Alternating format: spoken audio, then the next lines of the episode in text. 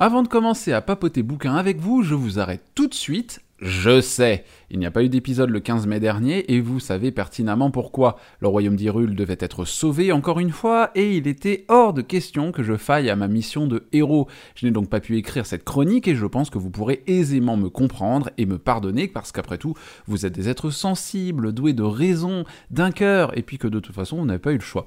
D'ailleurs, si vous souhaitez suivre mes pérégrinations dans Zelda Tears of the Kingdom, sachez que je suis de retour en live sur Twitch, et que les replays dynamiques seront régulièrement postés sur YouTube, agrémenté de petits bruitages et effets de mon invention, parce qu'après tout, je suis terriblement hilarant. Allez, promotion faite, euh, cette semaine vous allez plonger avec moi dans un monde qui n'a de commun avec Hyrule que son côté euh, post-apo, et encore, ici la société s'est déjà reconstruite et suit des règles très très particulières. Trigger warning, je vais vous parler de la mort. Ambiance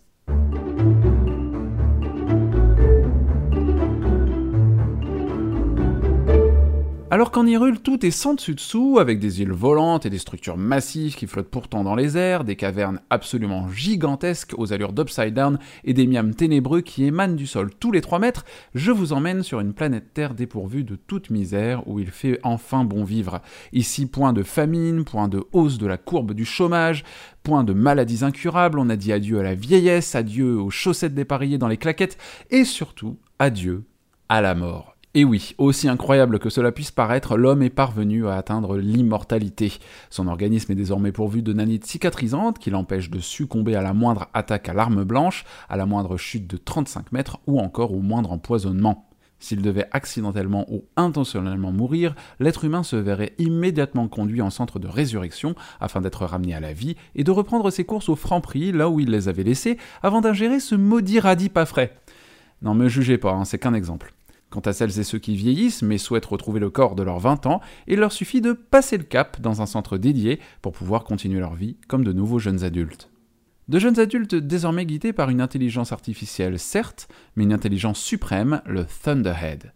Cette IA est partout, elle voit tout, elle sait tout, elle s'est substituée au cloud mondial, détient la connaissance avec un grand C, et on peut s'adresser à lui quand on le souhaite pour obtenir une réponse personnalisée. Le Thunderhead peut se dédoubler à l'infini, ce qui le rend encore plus fascinant. L'IA est notamment consciente de sa propre existence et surtout de sa mission éternelle, veiller sur la Terre et y permettre la vie. Mais permettre la vie, c'est aussi accepter la mort, car oui, une société qui n'est plus limitée par les lois de la nature doit être régulée d'une façon ou d'une autre, la planète Terre ne pouvant décemment pas accueillir indéfiniment de nouveaux humains sans que d'autres ne leur laissent la place. Parce qu'il n'y a pas de vie sans mort, ni de mort sans vie, et parce que le Thunderhead ne peut subvenir aux besoins de tous, l'être humain a fondé la communauté des faucheurs.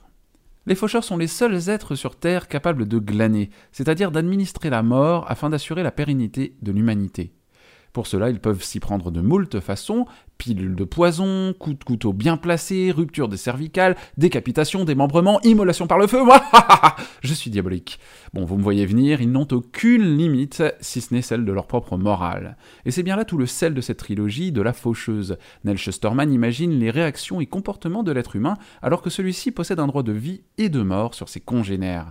Alors que les hautes autorités de la communauté des faucheurs imposent un quota de glanage par rang et par individu, certains vont s'y accommoder parfaitement et et d'autres pas, car bien trop absorbés par le pouvoir de tuer, par la supériorité qu'ils ressentent grâce à ce privilège, par la possibilité d'obtenir ce qu'ils veulent, quand ils le veulent.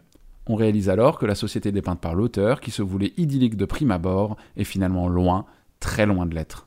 C'est dans ce contexte que Maître Faraday va débarquer dans la vie de nos deux protagonistes, Citra Terranova et Rowan Damish, deux adolescents de 16 ans choisis par le faucheur pour devenir ses disciples. C'est de Citra que le lecteur va faire la connaissance le premier, et il va découvrir, alors que Faraday s'invite à un de leurs repas de famille, que la jeune fille ne manque pas de caractère. Elle n'hésite pas à répondre sèchement à Faraday car elle est pleinement consciente que si sa famille joue les lèche-bottes, c'est simplement par peur de se faire glaner. A l'inverse de la grande majorité des gens, Citra n'a pas peur, elle a du répondant, et c'est ce qui va intriguer Faraday au point de faire d'elle une apprentie faucheuse. Bien sûr, l'idée même de tuer dégoûte profondément la jeune fille, et c'est ce qui conforte le faucheur dans son choix. Si Citra appréciait naturellement sa tâche, elle ne serait pas une bonne faucheuse et ne respecterait pas les commandements de la communauté. Tuer, sans aucun parti pris, sans sectarisme et sans préméditation. Problème, Faraday n'a pas choisi une seule apprentie, mais deux, ce qui est interdit par la communauté des faucheurs. Le coup près tombe alors lors du premier conclave auquel les deux apprentis prennent part au printemps. À la fin de leur formation, un seul des deux sera nommé faucheur, l'autre sera glané. Ah, on la voit venir avec ses gros sabots, l'intrigue amoureuse à trois francs six sous, l'amour impossible, car à la fin, il n'en restera qu'un, mais désolé, on a déjà vu ça dans Highlander, donc next. Heureusement, Neil Schusterman l'a bien compris, et nos deux héros mettent vite leurs sentiments de côté après un rapide smooch pour se concentrer sur leur nouvelle vie d'apprenti faucheur. Au travers de son univers, l'auteur nous fait nous poser de vraies questions sur le sens de la vie et de la mort, sur la subjectivité de la morale et sur les dérives engendrées par les privilèges des uns qui seront inéluctablement subis par les autres.